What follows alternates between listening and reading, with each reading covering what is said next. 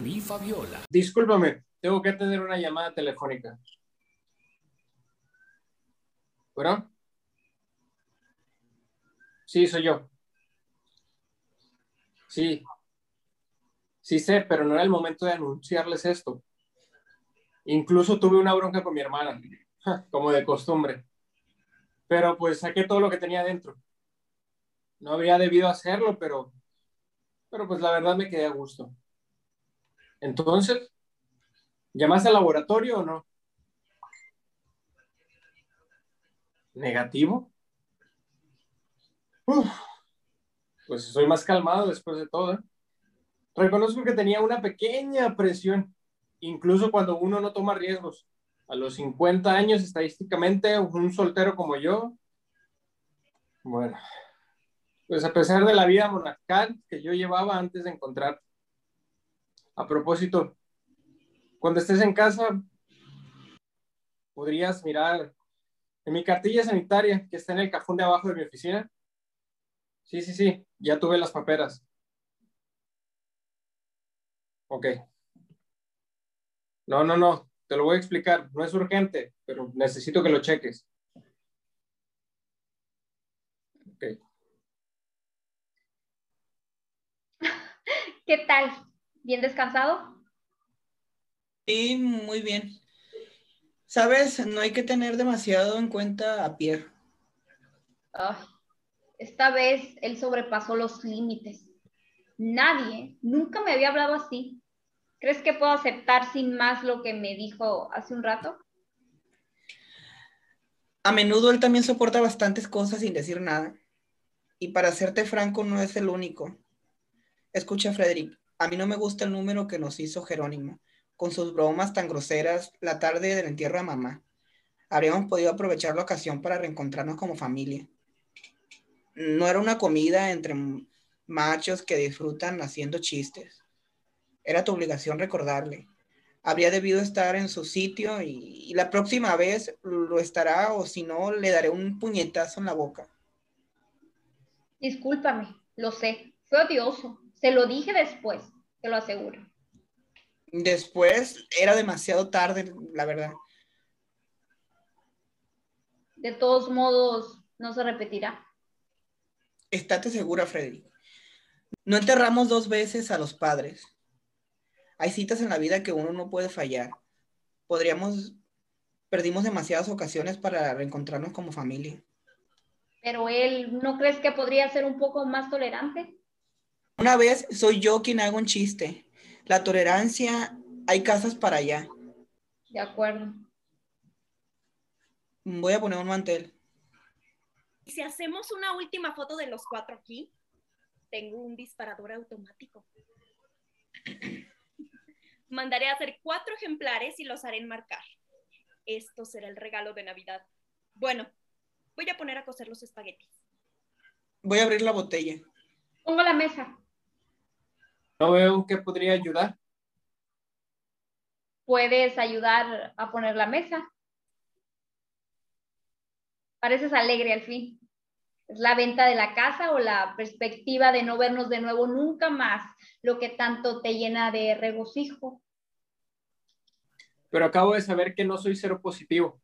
Encontré a alguien y hicimos la prueba. Felicidades, pero ten cuidado. La vida de pareja es el principio del aburguesamiento. ¿No es esto lo que pensabas hace mucho tiempo?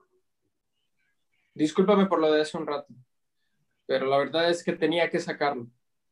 Debe ser por culpa de la crisis de los 50, ¿sabes? Yo tampoco he llegado a ser lo que había soñado con ser. ¿No habrás intentado por lo menos? Sí, sí, sí lo intenté pero la verdad es que no lo conseguí. ¿Sabes lo que te reprocho en el fondo? Oh, todavía te quedan cosas que reprocharme. Hace 30 años estábamos por lo menos de acuerdo sobre un punto, y es que no queríamos vivir con nuestros padres. Pero queriendo hacer exactamente lo contrario, creo que te equivocaste también. Tengo frío. Es una lástima que no haya leña. La chimenea nunca funcionó. Sería una pena marchar todo ahora. ¿Sabías que la empresa estaba en liquidación? ¿Qué empresa? La empresa de papá. En fin, de Jeff. No. Josein me lo dijo esta mañana. Lo habría sabido de todos modos. Yo ya sospechaba que acabaría así. Pues al final quizás es lo mejor que podía suceder. ¿Estás seguro que no nació realmente para dirigir un negocio? Sobre todo los negocios de la familia. Mm, Con el dinero de la casa podrá tal vez iniciar de nuevo algo propio. Pues sí, pero... Jerónimo y yo vamos a divorciarnos. Ah, sí. Bueno, ¿y por qué? Su asistenta también se llama Frederick. Digamos que él tiende a confundirnos. La clínica él la toma por su mujer, aunque más joven, y, y en la casa él me toma por su criada. Uf. Estoy afligido. Digas que te rompe el corazón el hecho de no tener que ver más a Jerónimo. Romperme el corazón, pues no, eso sería exagerado. Ay, yo también creo que es para mejor. Los niños son grandes. Yo, pues, voy a poder vivir por mí misma. Vivir por uno mismo. Desconfía, no es tan simple como parece. Es un futuro ex solterón quien te lo dice. ¿Sabes? La vida en pareja tampoco es siempre rosa. Es una futura ex ama de casa quien te lo dice. Pero yo no quería desanimarte. Espero solamente que tú por lo menos no dejes a tu mujer para una más joven dentro de 10 años. ¿Mi mujer? De todos modos, dentro de 10 años tendré casi 60. Además, por lo que concierne a esto, no corro ningún riesgo. Salté una etapa, me voy directamente con alguien más joven. ¿Qué edad? Mm, 28. Es una saltacunas. Las asalto siempre a la misma edad. Soy yo quien envejece. Ay, eso no me impedirá venir a tu matrimonio, si me invitas. El matrimonio no seguramente muy pronto, pero en mi firma de los papeles de pareja, de hecho, pues tal vez. Mm. Oye, tú eres la primera de la familia quien anunció esto. ¿Por qué yo? Pues quizá no te deteste tanto como parece. Luego me acuerdo que fui el primero a quien anunciaste tu matrimonio. O mejor dicho, cuando Jerónimo te pidió en matrimonio. ¿Esperabas mi bendición para decir que sí? O yo sabía que tú me lo preguntabas para complacerme. Sin embargo, pues estaba muy contento de que me concedieras esa especie de confianza. Como un cabrón te dije que podías casarte con él. Si hubiera sabido. Hay que decir que él era más simpático por entonces, ¿eh? Tenía el cabello largo. Es más, tenía pelo. Es una locura la propensión que tienen las cosas para degenerar. Para mí al principio, ustedes eran la imagen de la familia ideal. ¿Sabes? La familia ideal, no estoy segura de que eso exista. Había una vieja silla en la cocina, completamente comida por la polilla. Vamos a poder hacer un poco de fuego. Hay viejos harlequín ahí para encenderlo, claro. Por otra Por otra parte, parte, propongo que se quemen todos los muebles. Para lo que valen, la mudanza se hará mucho más rápidamente. Esto me recuerda a una imagen que había en mi libro de historia, cuando yo estaba en primero. No sé por qué, pero esto me marcó. Representaba a Bernal Palís y una ceramista del Renacimiento, a punto de romper sus muebles para no dejar morir su horno de leña y poder coser sus esmaltes. Fue presentado como un acto heroico, el artista sin dinero que sacrifica todo por su arte. Es gracioso. No tengo ninguna memoria de mi infancia, pero pues ¿por qué me acuerdo de esto?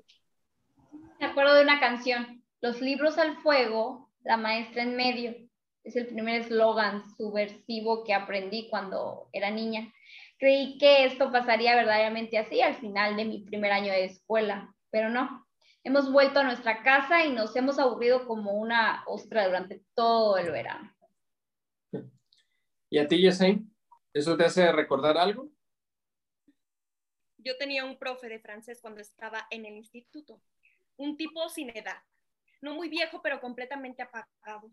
Supe que en el 68 había quemado todos los libros de su biblioteca en público. Una clase de auto de fe, en una bocanada de entusiasmo revolucionario. Y después de eso no lo pude ver del mismo modo. Lo observaba siempre y me preguntaba qué quedaba de aquel grano de locura. Jeff,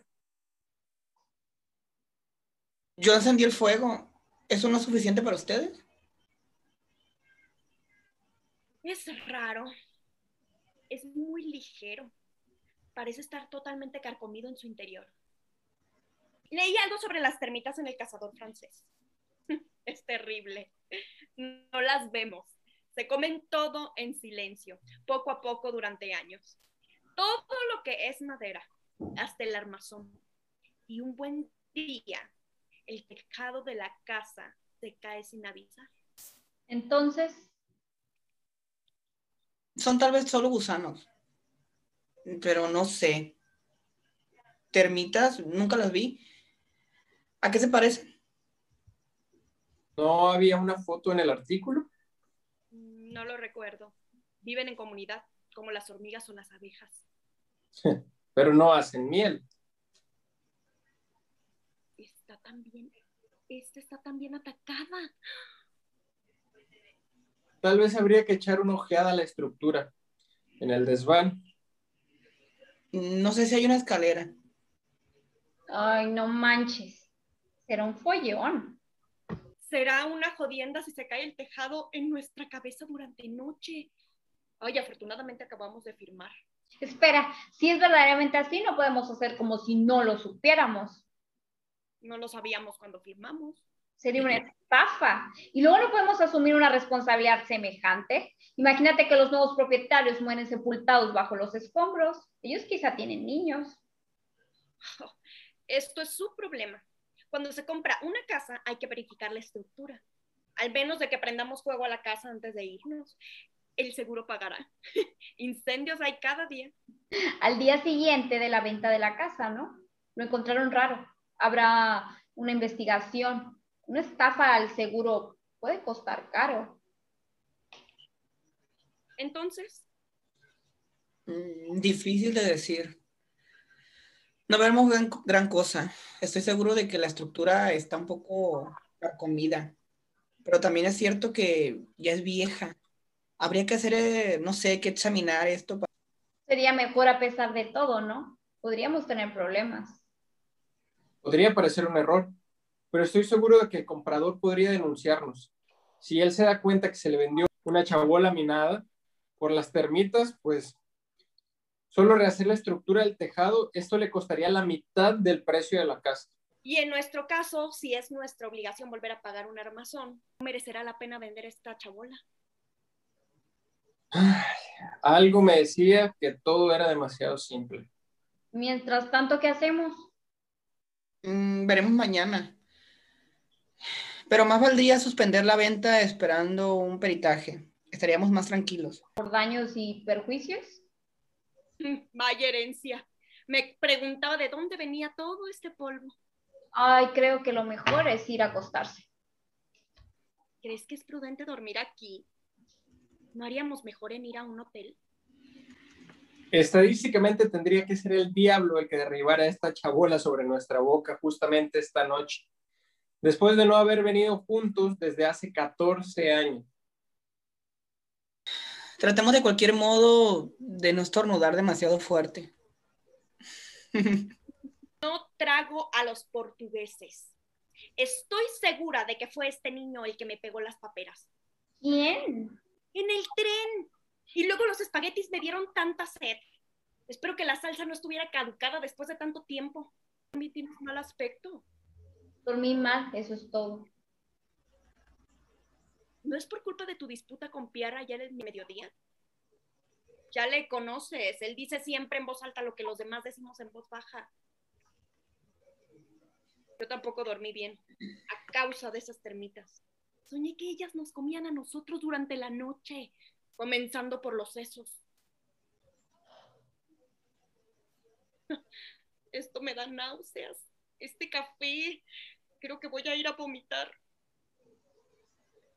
Uy, no tienes un aspecto muy sano, ¿eh?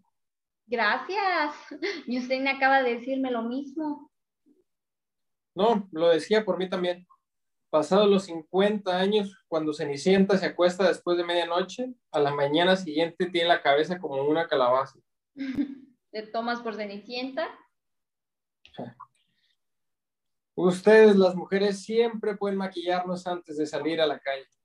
Ay, estoy ya maquillada. Discúlpame, es la proximidad con la Navidad. Esto me deprime. Necesito ser desagradable con todo el mundo. No sé por qué. En fin, sé más o menos por qué. Un día papá me llamó aparte en su coche antes de ir a trabajar. Debía tener cinco o seis años. Él me anunció que papá Noel no existía. Así no le había pedido nada. Al principio estaba más bien orgullosa. Esto hacía de mí una persona mayor, pero no tardé en comprender lo que quería darme de entender con ello. Cada vez que él quería recordarnos lo ingenuos que éramos, nos venía con todo irónico. ¿Crees en Papá Noel?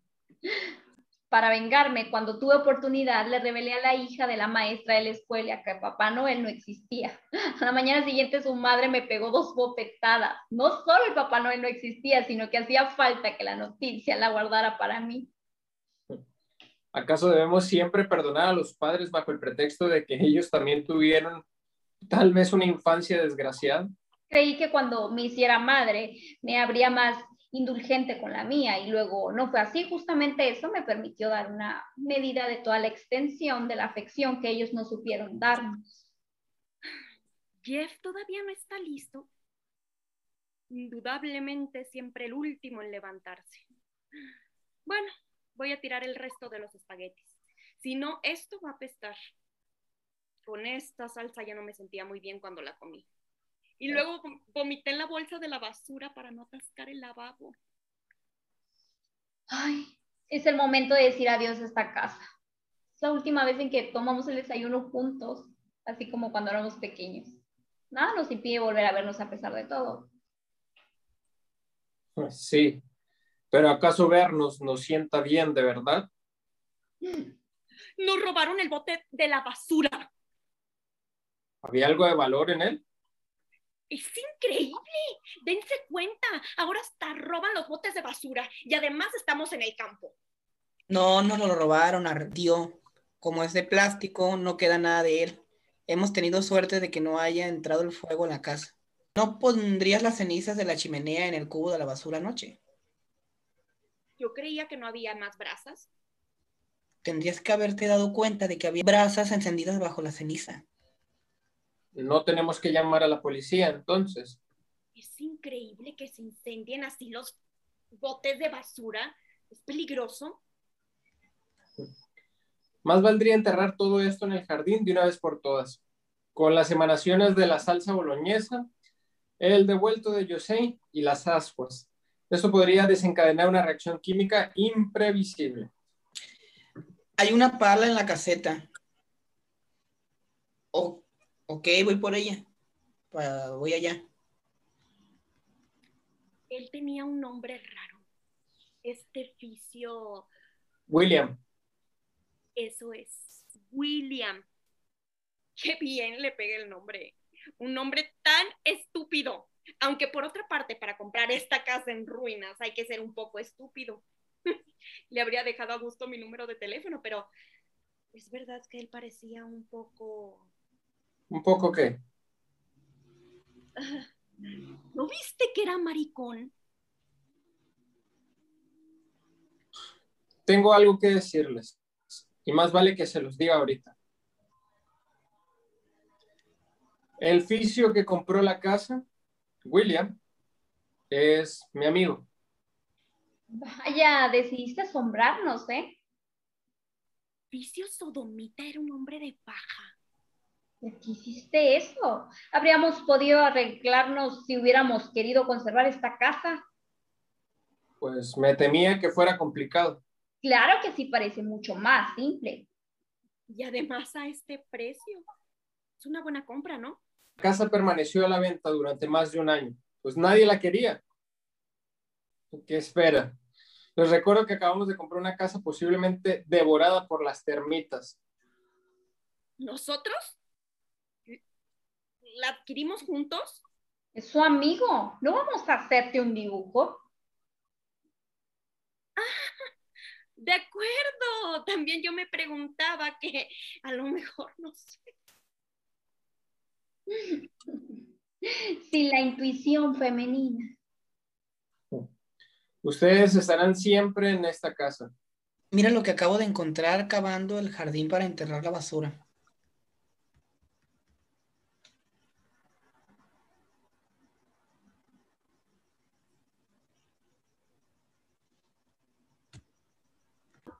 ¿Qué es eso? Se parece mucho a un fémur. ¿Quieres decir un hueso humano? No, continué cavando. No sé lo que metiste en esa bolsa de basura porque no olía rosas. Metí todo en el agujero y luego rápidamente lo tapé. Podríamos llamar a la policía, pero, pero, ¿se dan cuenta?